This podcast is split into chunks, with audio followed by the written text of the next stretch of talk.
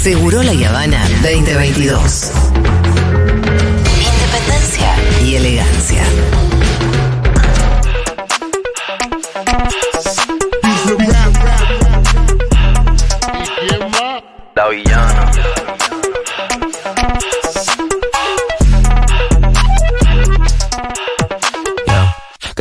Cabrón, que si meto la presión, si tú no puedes conmigo, mala mía. ¿Sí? Que si vengo pesadita, que si ya tengo tetita, si me tires con tu gato, mala mía. Que si vengo a tu motor, vengo desde ¿Es la nueva cortina o Ah, es la nueva cortina. Lo hemos decretado recién. Tenés para perrear acá, para... Hemos decretado que la sesión de Bizarrap con Antillano Villano eh, la agite un poco. Va muy arriba.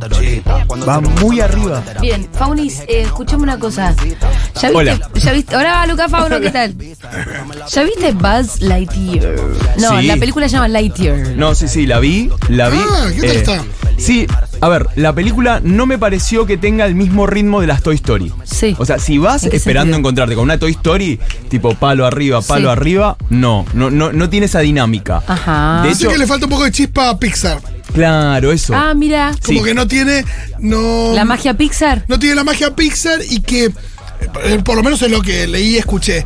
Y que em, hay algo ahí donde también como aventura tampoco es maravillosa. No, no, para es mí una aventura más tradicional, pero que tampoco es genial. se queda como ahí. Sí me pareció muy hermoso todo el mensaje de la película, todo el diálogo. Para mí es una película que aborda eh, las masculinidades, porque todo el tiempo es Buzz Lightyear, que es el macho alfa, que es el salvador, no sé qué, fracasando. Fracasando, fracasando, fracasando y de repente le encuentra una beta a la idea del fracaso. Y con respecto a, a lo del beso entre las lesbianas, que se prohibió en 15 países, que por ejemplo veía que en un país, eh, en Perú, en Perú una cadena de cines pone una advertencia, Una advertencia. que es, cuidado, esta película tiene ideología de género. Ay, por favor. Me encanta porque tiene que poner una advertencia en todas las películas. Claro. Claro, Claro, claro. porque hay una ideología de género madre Otra. hegemónica Claro. que te- te Claro. impone todo el tiempo, ¿no? No, güey, si van a pasar Blancanieves, que pongan, bueno, acá hay violines que Claro. chapan pibas dormidas, no sé.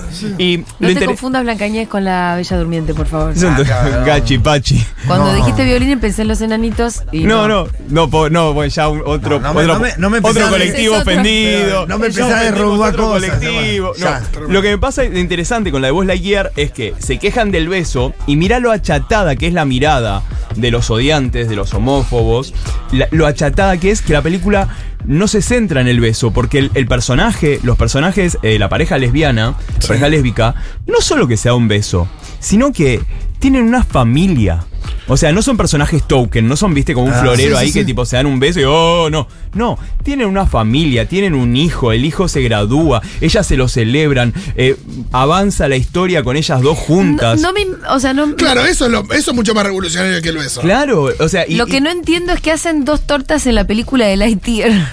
Lo mismo que hacemos, que hacen tipo en una estación de servicio No, trabajando. pero no me digo, imagino como- porque hay una familia solamente, porque me imagino que él es un guardián del espacio, No, se pelea porque con es una compañera de, de la flota de guardianes del espacio. Ah, Como que ahí, ahí entra. Pero a mí eso me parece como lo interesante, ¿entendés? Es que dicen, el beso, el beso. Es una familia. Sí, sí, sí, O sea, sí, como sí. Hay, hay todo un desarrollo, hay una narrativa que para mí es súper interesante por esto que decimos siempre de, che, ¿cómo existimos? ¿Existimos para tipo esto, aparecer tipo un boom y, y nada más? ¿O no? Es un personaje con un desarrollo, con una... Digo, comparte una... una la, la historia de una familia. Sí. Entonces, eso me parece. Y, y que haya una, una mirada tan reduccionista.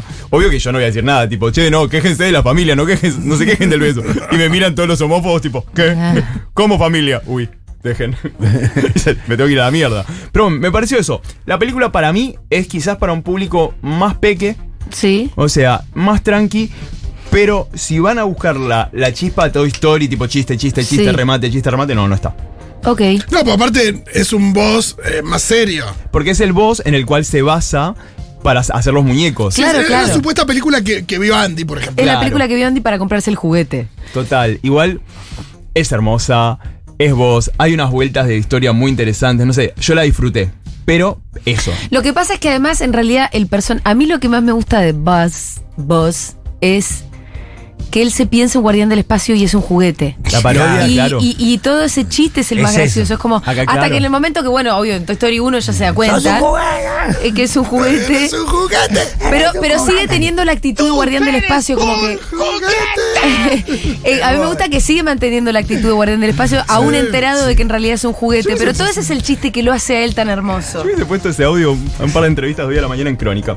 Eh, bueno, Sí. para mí. Eres un juguete. ¡Eres un juguete! ¡Eres un juguete! Le tenemos que, le tenemos que dar ese, ese audio a Paula Artiuk. No, a morir no se echa. Ese va, que- ese- va empalmado con el audio de Moritán. Dice, ¿Qué te para? ¿Qué te para? Exacto, Eres tú un eres un juguete. Hay que gritar a Moritán. Y siempre tiene listo ese y el de em, la película de Lindsay Lohan, Sí. de las mellizas. Somos. Sí. Pero es, es verdad, la próxima empalmás a García Moritán haciéndose Con el eso. macho con el tú eres un juguete. Hoy se viene una lluvia de recomendaciones, así que oyentas, oyentes, Bien. l- me lo tienen todo, o sea, para escribir a mano, porque se viene una lluvia de recomendaciones hoy. Hoy vamos a recomendar una película, un podcast, un libro, una serie y un bonus track, que también me gustaría que al 1140 660000 hagan eso. Libro, podcast, eh, serie, bonus track, manden sus recomendaciones. Vamos a arrancar con... eh, Amnistía Internacional Sí. sacó un curso de ESI de Educación Sexual Integral que está muy bueno, que lo pueden encontrar en Amnesty Academy. Y cuando hablamos de ESI, está bueno que lo pensemos como algo general. Primero que no es algo solamente para, eh, para que hagas tu trabajo práctico del colegio nada.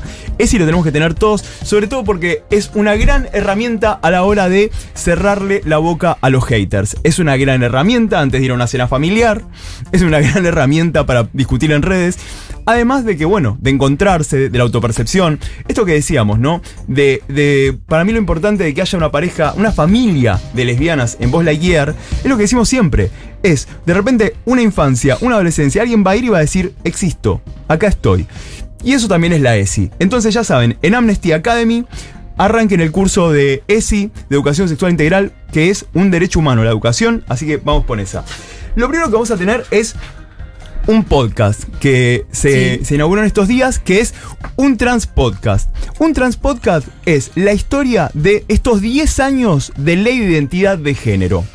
Realizado por trans argentines y la comunicadora Beba, hacen cuatro entrevistas en las cuales van haciendo un recorrido. Y a mí lo que más me gustó de este podcast, bueno, lo conducen amigues que son Connie Ríos y Agus Barleta, un papá hipster, eh, es que traza diálogos bastante amplios. Por ejemplo, una de las charlas es con Vanessa Cufré, que tenemos un audio de, de Vanessa, que es militante transfeminista, asesora de género y diversidad del Ministerio de Desarrollo Social de la Nación, trabajadora sexual, periodista y fotógrafa. Y es una voz que en estos 10 años de la identidad de género eh, no es una voz que yo haya escuchado, porque parecería, viste, a veces caemos como en los mismos referentes, pero en todos los temas, ¿eh? Sí, sí, sí. No, no solo en esto. Siempre como que. Se me instalan pasa- 5, 4, 5 y se escuchan me siempre. pasa a mí con VIH, o sea, son. Y de repente escucharla a Vanessa, escuchar su recorrido, me pareció súper interesante. De hecho, tenemos ahí el, el audio de Guito, la escuchamos a Vanessa Cufré. Hoy militamos en distintos espacios de la política, eh, diferentes, muy amplios, diversos, a veces hasta opuestos pareciera.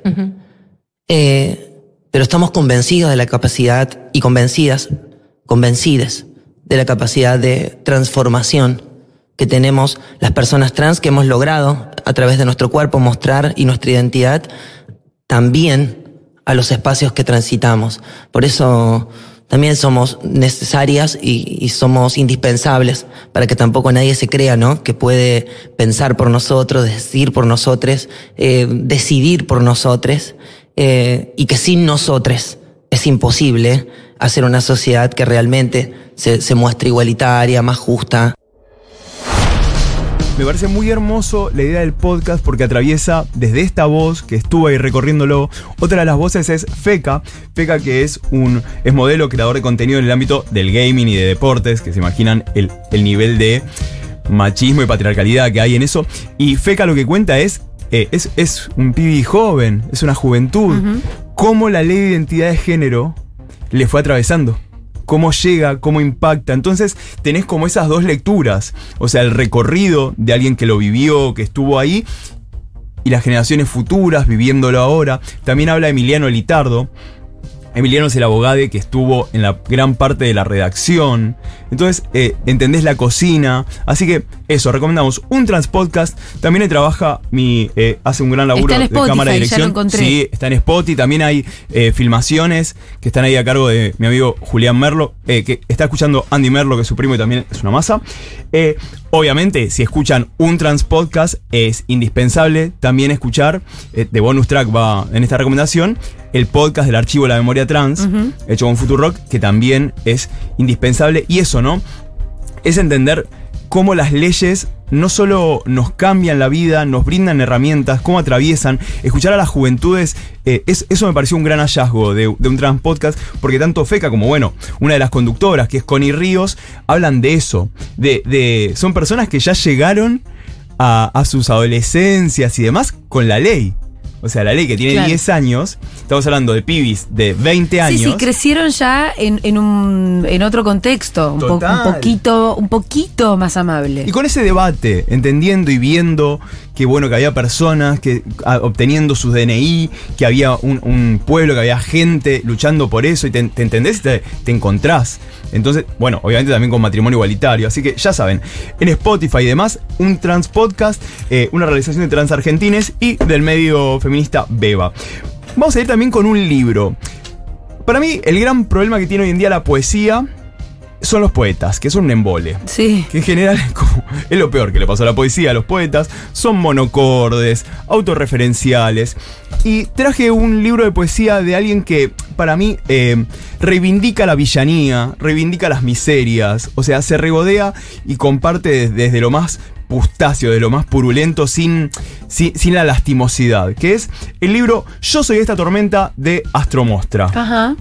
Astromostra en modo poeta Sí. que incluso también en sus redes eh, escribe muy hermosamente en sus posteos de Instagram cada, cada signo, cada movimiento y cada situación astrológica la poetiza de una manera hermosa. Pero particularmente me gustó este libro porque, por eso, porque no, no sentí, viste, ese padecer, esa letanía que cuando lees poesía la sentís adentro y decís, ay, por favor, como que ya está. ¿Y qué sentiste Como acá? ya está. Mira, hay un poema cortito que voy a compartir que Astromostra, eh, perdón por el atrevimiento, me arrogo tu voz. Y es así. Eh, beso a Borrelli, obviamente. Este es mi momento Borrelli. Ponele, ponele la música de Borrelli o algo. Borreliámela. Dice: Vengo de sobrevivir a las tecnologías de la amistad. Sobreviví a la crueldad de los amigos y sigue habiendo cerca personas que no desean mi bien. Todas las noches prendo una vela para que si es bueno venga, si es malo se detenga. A la mañana siguiente, a veces la llama sigue en el plato. La soplo esperando que haya velado por mí y haya hecho bien su trabajo. Así me despierto. Primera oración, protégeme de todo mal, Señor. Sigue mi día, hay un mail en borradores que nunca me animo a darle send. Termina así, postdata, sos un forro. También dice feliz cumpleaños, también dice la palabra historia, la palabra nosotros, la palabra enemigo. Tendría que mandarlo así como está. Sentado en la silla de siempre, pienso que el equilibrio es un juego que yo juego con los extremos. Mamá, ¿qué es la amistad? Me inclino, me reclino y busco la respuesta redactando porque yo, porque vos ya pasó. Tachito, fin. Ese es Astromostra. Y también me gusta que la curaduría que, ha- que hace Gael Policano Rossi, a.k.a. Astromostra, que arranca este libro con, con una frase que, que a mí me vino, pero tatuada. Eh, Yo la, cada tanto la largo ahí en Twitter y que se haga cargo. Sí, a ver. Pero dice que a días te levantás forro y decís, hoy tiene una misteriosa. No respondo lo googleable, no. No, esa. Yo a veces me, me levanto y tiro, tiro una misteriosa y. y- pero además, no, me escribe por ahí un amigo y dice, che, boludo, separa para quién fue. No, ni idea, solamente le quiero cagar el día a alguien. Yo la dejo ahí. Y esta es muy buena, que es una frase de Silvina Magari, que es: Casi muero por amor y ni siquiera te quería. Muy buena. Me encantó. O sea, un par de ex, besito. Bien. Seguimos con esta furia de recomendaciones y vamos a ir con una serie. Una serie, hay un concepto que acá no lo hemos explorado mucho, que es el queerbaiting. ¿Qué es el queerbaiting? Así como ah, que- sí, de- de- algo hablamos. claro, Ya, ya, ya me lo pude Una, imaginar. columna, una columna hiciste. claro, el queerbaiting es cuando te prometen que va a haber algo queer. O sea, te hacen como el bait, es el anzuelo, ves en los trailers y vas corriendo al cine o a la serie y... eh, no. Y después no había nada. Y nunca llega. Y esto es, esto es al revés. Esta es una serie que nos pensamos que iban a ir por el lado del queerbaiting. Y no, la verdad que aprueba con creces. Que es la película, la serie, perdón, Our Flag Means Death. Buenísimo. Nuestra bandera significa muerte, que la pueden encontrar en HBO. Primero que tiene. ¿La de los piratas? Sí, que lo tiene a Tata Waikiki. A Sí. Tata Waikiki quizás lo recuerden de cosas como eh, Lo que hacemos en la oscuridad, que es ese mockumentary, esos documentales falsos sobre los vampiros, y la película que solamente Tata Waikiki puede hacer un Hitler tan adorable en la película Jojo Rabbit. sí. Que es, o sea, ese niñito que tiene como amigo imaginario a Hitler. Acá en Our Flag Means Dead eh, se basa en la historia real de Steve Bonnet, que era un, fue un pirata, un burgués que de repente hacia fines de los 1600 dice, no, Quiero ser pirata. quiero ser pirata. Me compro un barco, Ah. me compro gente mala. bueno, Sandra, anda. O sea, y se mandó a piratearla.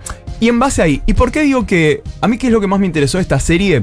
Primero, que cuando hablamos de productos LGBT o hablamos de productos queer que fuguen de la heteronorma, siempre está todo eh, falocéntrico. Siempre hay que coger, siempre hay que chaparse, siempre... Que está bien, a mí me encanta, obviamente. Pero acá el romance se cuece a fuego lento. Se va entendiendo de otras maneras, se, se va abordando. Y ahí, y ahí es donde muchos pensamos que era queerbaiting. ¡Eh, no pasa nada! Y es como, amor, Sí. hay otros tiempos que incluso yo lo veía y me, y- y me hacía repensar mis vincularidades. Es decir, claro, ¿cómo no voy a estar re manija si yo me meto en Grinder y en, en menos- Enseguida pija, pija, Claro. pija, pija, verga, chota. No tosí, ya estoy preñado. Entonces, Claro. me parece súper interesante. Y también hay un personaje muy bueno que es, eh, tiene un personaje no binario. Y el personaje no binario, ¿qué es lo interesante? Que está interpretado por una persona no binaria. O sea, le, le- le actore Vico Ortiz. Sí. Que lo que contaba Vico Ortiz es que no solo que es no binaria, sino que dentro de la, de la oficina de guion, dentro del equipo de guion, había personas no binarias. Entonces no es que llegó y estaban todos en plan, bueno, ¿qué hacen las personas no ¿Qué comen las personas no binarias? ¿Qué hacen? No. Ya había como un diálogo entre el detrás de cámara. Digo, entonces fue muy interesante eso, contaba Vico, que estaban en todas partes había una mirada no binaria. Es una serie increíble que ya está viniéndose la temporada 2. La temporada 1 Vayan, síganla porque termina muy arriba. Yo me quedé muy manija. De- ¿Sabes que yo la arranqué, no me terminé de enganchar, pero capaz le voy a dar una segunda oportunidad? es que arranca, para mí, ese es como el, Arranca único, medio el único error. O sea, es como decir, Sí. che, te pido que la banques. A mí esa lo Hay que bancarla un poco, ¿no? A Igual no es que hay que bancar las tres temporadas. No, no, son ocho episodios. O sea, Está bien, pero ¿cuándo es que se pone mejor? Yo creo que en el 3 ya, ya entré a picarse. Ok. O sea, pero Tata Waikiki, o sea, ustedes donde vean que dice Tata Waikiki. Son todos vayan. divinos, son todos simpáticos, hay algo como muy... eh, mm, Sí, pero, pero va tomando un cariz, va tomando un matiz muy interesante y hacia el final de la temporada, para mí, eh, cierra muy bien y muy prometedora. Así que denle una oportunidad. No, y tiene a Rhys Darby, que es un actor genial, Sí. que lo vimos por primera vez como el manager de los Flight of the Concords. sí, sí. Eh, es neozelandés, él es un gran actor y es uno de los hombres lobos en la película de Claro. What We Do in the Shadows. Que también, obviamente. Así, todas estos, estas recomendaciones tienen su pequeño bonus track. Por eso, cuando hablamos de Astromostra, también busquen en Deparado novelas como Machito y Gualicho, también de Gael Policano Rossi. Yo leí Gualicho y tengo en la mesa de luz, tengo Machito. Películas. Películas vamos a recomendar. Me gusta mucho la idea de lo que te perdiste. Eh, no voy a recomendar algo nuevo. Voy a recomendar algo del 2004, de Bueno. hecho. Que es la película Mysterious Skin, Piel Misteriosa. Cuidado, es una película trigger warning porque es una película que habita los abusos a, a infancias ¿Es y una película adolescencias. Trigger warning, disparadora de un triggering, o sea, como que la podés ver y te puede triggerear algo, te puede llevar a algún lugar medio dark. Te puede disparar algo. Gracias. No me ¿Puedes hablar en castellano un poco? Ay, No, gatillar, ay, porque pasa trigger. Es gatillar, es gatillar. la Trigger que es no tiene living, tiene comedor. No, están esas películas que a veces se las acusan, ¿no? Esto de, no sé, películas como The Joker, que dicen, ah, puede ser un trigger para alguien que. eh, Claro. Que tiene puede- una psicosis alguna supuestamente justifica la violencia, digo. Eh, y acá en este caso, eh, ¿cuál es la.? Claro. ¿Y qué es lo que te gatilla esta? Abuso infantil, situaciones de, de complejas con infancias. Mm. Es una película donde dos jóvenes, un jovencísimo Joseph Gordon-Levitt, uno de mis amores platónicos históricos. Es Luciano Pereira.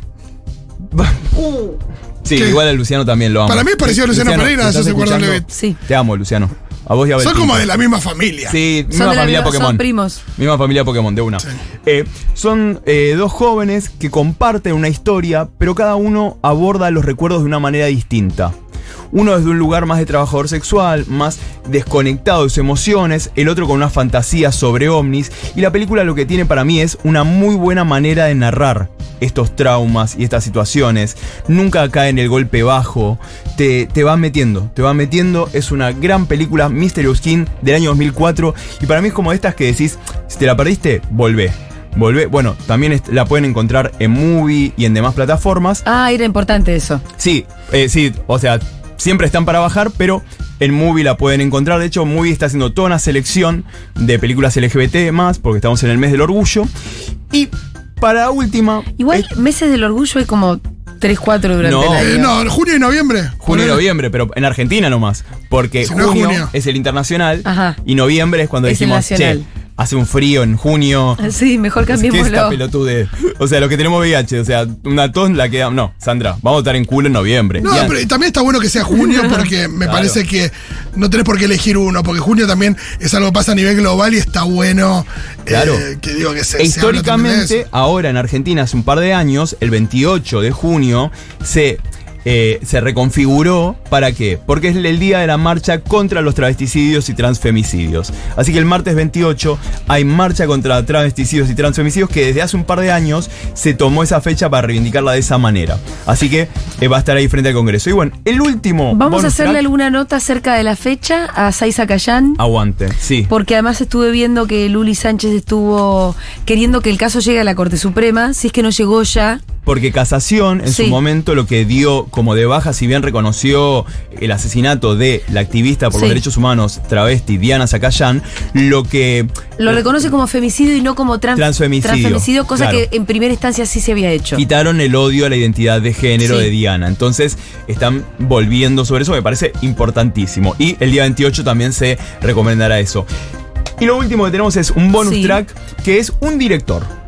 Bien. O sea, un director que es el canadiense Alex Langlois, Langlois se escribe, que hace unos cortos que la verdad que estuve muy fanatizado estos días con sus cortos, porque tiene una mezcla de glitter, eh, sangre, gore, una idea entre John Waters y un póster Paxa, Ajá. sería para mí, como esta idea muy noventosa, muy fluo, muy neón. Y tiene dos cortos que también se encuentran en movie, que son Terror Sisters y Demons of Dorothy. Terror Sisters, la premisa es fabulosa. ¿Qué, qué es? Se juntan un grupo de cuatro amigas trans. Ellas no quieren ir ni por los derechos, lo que quieren es venganza. Bien. Van a ir directa, Válido, es válido. directamente a la venganza contra las personas cis. Terror Sisters. Terror Sisters. Además, o sea, esto de vuelta, tiene un registro muy. Eh, muy onírico, muy divertido, muy bizarro, muy grotesco. Eh, claramente es una persona que creció en los 90, Alex, eh, Alexis Langlois. Y luego, esa es del 2019. Y luego hace una película, otro corto, que se llama Demons of Dorothy, Los demonios de Dorothy, que es como una... Luego leí eso, me encantó. ¿Viste cuando ves un producto y te gusta y después lees y decís... Ah, Por eso me gustaba. Claro, viene de acá, mira estas cosas. En Demons of Dorothy, él eh, lo que hace es, a, través de una, de una feminidad, no, no sabemos qué, pero es- es- se lee como una feminidad, Dorothy en este caso, recrea como algo medio autobiográfico de todo lo que pasó para hacer su corto anterior. Y aparecen Que es el monstruos, otro que dijiste, Terror Sisters. Terror Sisters. Pero desde el lugar más grotesco, desde el lugar más, eh, más gore, aparecen como estos monstruos al estilo, estas vampiras a los Buffy, cuando se Sí, revelaban. Sí, me encanta. Bueno, así son sus miedos, eh, su madre todo el tiempo, la idea del cine como nunca vas a trascender, esos son los terrores. O sea, que es buenísimo porque en Terror Sister está el terror, esto y atacar a los cis. Y en Demons of Dorothy están los miedos que atravesó él, los terrores y demás para hacer este corto. Y obvio, es medio como saben que eh, todas estas estéticas que recuperó Stranger Things, to- todo esto neón al palo, Pac-Man, Tron, arcades. Bueno, esto mezclado con mariconada, Sí. con glitter, Ah, un show espectacular. o sea, y con pus y sangre. Así que ya saben, Alexis Langlois. Justo lo de la pus. Eh, pero un poquito. Ay, qué asco, me dio igual. Un Pensar en pus. un poquito de, de, de- de- pasa. Prefiero pensar en Buzz Lightyear. Post Lightyear, qué buen, qué buen crossover sería ese. ¿Y qué onda? La gente ha tirado recomendaciones. A ver. ¿Qué ha dicho la gente? No les ver. pedimos, así que. Sí, las pediste medio por arriba. Ah. Vengo recomendando Our Flag Means Dead. Bueno, eh, acá nos dicen una peli documental de Ilse Fuskova, Sí. que es de Lucas Santamaría y se ve en Cinear. Una serie, quien pudiera, es una serie de lesbianas y mujeres bisexuales. Eh, Rosarines, que salió en Aspo y son episodios muy cortitos, está en YouTube. Y podcast, El Archivo de la Memoria Trans. ¿Ese saben quién lo hizo? Futurock. Futurock. ¿Quién recomendó eso? Con el CCK. Eh, Cecilia Medina. Muchísimas gracias Cecilia por todo ese listado de mariconadas hermosas LGBTQ mostras. Recomendación para Faun, mis amigas, el libro Un beso de Dick, de Oh, Fernando sí. Molano Vargas. Es una obra maestra llena de ternura y amor de adolescente entre los pibes en Colombia, años 80-90. Se podría decir que es como el padre de Heartstopper. Es realmente una joyita muy hermosa, amorosa, tierna y conmovedora. Qué buenas palabras. Acá nos dicen eh, Queer Spaces. Un libro queer, Queer Spaces de esta increíble artista argentino-británico-japonés, Adam Nathaniel Furman. Describe espacios queer en diferentes partes del mundo y cómo la resistencia enriquece esos espacios urbanos. Ah, me encantó. Bueno, la arquitectura. Anota. Sí. Queer Spaces. Hay mucha gente que trabaja lo que es arquitectura y lo queer. Sí. Por ejemplo, en Santa Fe tenemos, eh, busquen a arroba eh, Gaucho Maricón. Gaucho Maricón es una amiga que trabaja eso, trabaja mucho la arquitectura y lo queer. Cómo la ciudad, cómo las construcciones y demás van también narrando nuestras identidades y demás. Así que creo que está por hacer un, un curso en estos días, Gaucho Maricón, y ahí lo haremos. Che, qué, buena, qué buenas recomendaciones. El de Queer Spaces me, me re fascinó. Sí. Para quienes leen cómics, siempre recomiendo que se descarguen Webtoons, dice Melissa Webtoons. Bimbo. Tenés contenido súper diverso de creadores independientes, historias de todos los gustos completamente gratis. Opa, opa, opa, Webtoons. Así que ya saben. Las pelis de Xavier Dolan. Oh, Claro. Pero a Xavier, pero a Xavier Dolan porque le queremos caer, tipo, increíblemente. Igual, a mí de Xavier ¿Estás Dolan. caliente con Xavier Dolan? Sí, pero de Xavier A Dolan ver, me gustan. las no, vas a, vas a ver, acá te anotás, ¿eh? Acá, No. tipo. Me gusta a todo el mundo. Acá son sí, mi más uno. fíjate. Eh, Xavier Dolan. Ah, qué fácil así. Ah, claro. Pero en Je suis ma mère es una gran Ah, película de. Dolan. A mí también me gusta. Claro. sí. Lawrence Anyway. O sea, Mami, quizás la más famosa. Mami, o sea, sí, sí, los mami issues que tiene. Tomat the Farm también. O sea, con una especie de síndrome de Estocolmo. No, no. Un tocadito, o sea, como me gustan a mí. Hegemónico y, y- y mambeado. Mira, mira, ¿qué más puedo pedir? Che, pido, eh, me olvidaba que esta noche vamos a estar en Casita Brandon también Sí. con todo un line-up increíble con Susy Shock y demás. Es que se presenta la cooperativa de Casita Brandon, ahí estaremos. Y esténse atentas porque se viene alto video de sudor marica. Ah, qué bien. Video con canción nueva, con en donde están ahí eh, dándolo trolo mi mami, Laura Sí. Tropicalia, y Ayelen Becker, que Ayelen Becker la hemos pasado varias veces en la hora animada. Es una cantante de cumbia santafesina trans, travesti, que es increíble. Es una mezcla de Jemmy de Holograms, o sea, con cumbia traba santafesina. Ayelen Becker es increíble. Así que todo eso va a estar en el nuevo video de Sudor. Super duper. Bien, Durazno Reverdeciente, un libro de Dalia Rossetti. Durano reverdeciente. Sí, no, Me no dice más nada que eso. El Durazno, vos sabés que es amigo de la diversidad. Sí, bueno, el durazno, cuando vos veas un durazno como emoji, estamos hablando del culo. Claro. Sí, yo ya O me de Call Me. By Your Name. No, bueno, Ah, sí. nosotros le llamamos la manzana. Ahora, pues, ahora porque ahora se usa más peludito, entonces durazno. Ah, Claro. Bueno, ya venimos.